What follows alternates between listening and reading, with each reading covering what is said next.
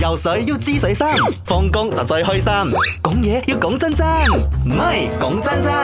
講真真嘅，我成日咧或者過往我都一廂情願覺得咧，嗯，屋企煮一定係平過出食出邊噶嘛。咁、嗯後來今日睇到個 survey 咧，即係我嗯做咗調查咧，百分之五十八嘅人都覺得咁唔一定噶喎。好多時候真係睇你點買餸啊，或者你食嗰、個、呃、一啲嘅習慣係啲乜嘢。有啲人講我總係中意食啲 organic 啲啊、貴價啲嘅海鮮啊，或者係點樣之唔一類。定係真嘅，因為點解咁講呢？你可以食平價嘅嘢噶嘛，外邊你都可以喺外邊食貴價嘢嘛。你喺屋企都可以食一啲，你煮一啲好高食材嘅，譬如話咁你嘅意思鱈即係我今日魚啊開呢一題嗰啲啊好似冇乜意義唔咁係樣，但係咯一般上啦，即係如果你講日日食嘅話，嗯如果日日煮嘅話，嗯我覺得應該係平啲嘅。係嘅，而而且咧，好似我咁，以前 B B 食 B B 嘢咁啊嘛，而家都大個仔啦，即係大人食咩佢都可以食啲咩啊嘅時候咧，即係一一煲湯，係係係，即係一煲 A B C 啦，你食搞掂晒嘅話，我食料嘅，你知唔知？嚇你食渣 啊食所以所以我我始終覺得啦，我自己嘅樣嘢，你 manage 得好嘅話，喺屋企食係肯定平過喺外邊嘅，睇下佢點講嗯啊！兩位主持人好啊！你好我想講呢，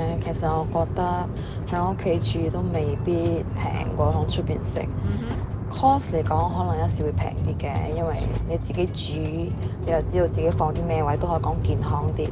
但係其實個時間都係一樣嘅，得你煮開之後你哼，攞嚟係啊，洗，要洗其洗實咗時間都係金錢嚟嘅。係啊，所以我講，如果你計埋時間成本嘅話，嗰條數係唔襟計嘅。咁你如果嗰題寫埋落去嘛，計時間。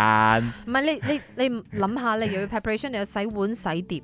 嗯抹埋個灶頭，有時煎咗條魚仲要拖埋地。嗯，誒係喎呢一個，啊啊你我話係煎咪咗條攰魚真係要拖地嘅我喎。越講越攰，我我伸下懶腰先聽下其他意如見。果你俾我揀，誒三十蚊出邊食，我會喺屋企煮咯，係咪？因為出邊食嘅嘢，我覺得好鹹喎，跟住又冇哦湯飲啊，最重點係冇湯飲啊，嗌一盅湯一個人飲都已經夠溝夠咯。我哋兩公婆都中意飲湯嘅，嗯，咁其實你話有冇平啲呢？其實係冇嘅，只不過可以食得好啲啲，即係同樣嘅價錢，我喺屋企可以加多啲料。跟住哦，健康啲。如果你九個九咧，就一般啲例湯嘅啫。俾即一個一一嚿好細塊嘅排骨你。唔係咯，又或者咧，我中意食燉湯啊嘛，燉湯係隔水燉啊嘛嗯。冇啊，冇咁嘅價，都廿嗯蚊冇一冇罌仔湯啊！佢裏邊嗰只雞腳已經佔咗三分之一嘅位置，我得兩啖湯飲哦啊！你啲算好啊！我試過食流噶，咩叫飲冷咗翻屋企咧口渴渴啊，你出邊咧得閒咧就俾人哋知道你係阿明啊嘛唔。係咁講 嘅。 所以講真真嘅，今日真係唔一定㗎，睇下你點樣用你嘅智慧係戰勝呢個經濟學，無論係屋企食或者外邊食都可以。最緊要食平啲啊！啱好，唔似飲酒，咪啱 check no。